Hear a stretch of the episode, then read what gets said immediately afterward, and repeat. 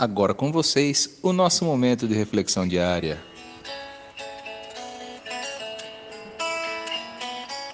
O que é o perdão? O que é mais importante? Perdoar ou pedir perdão? Quem pede perdão mostra que ainda crê no amor.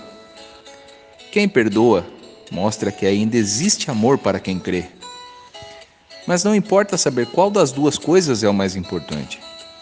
É sempre importante saber que perdoar é o modo mais sublime de crescer e pedir perdão é o modo mais sublime de se levantar.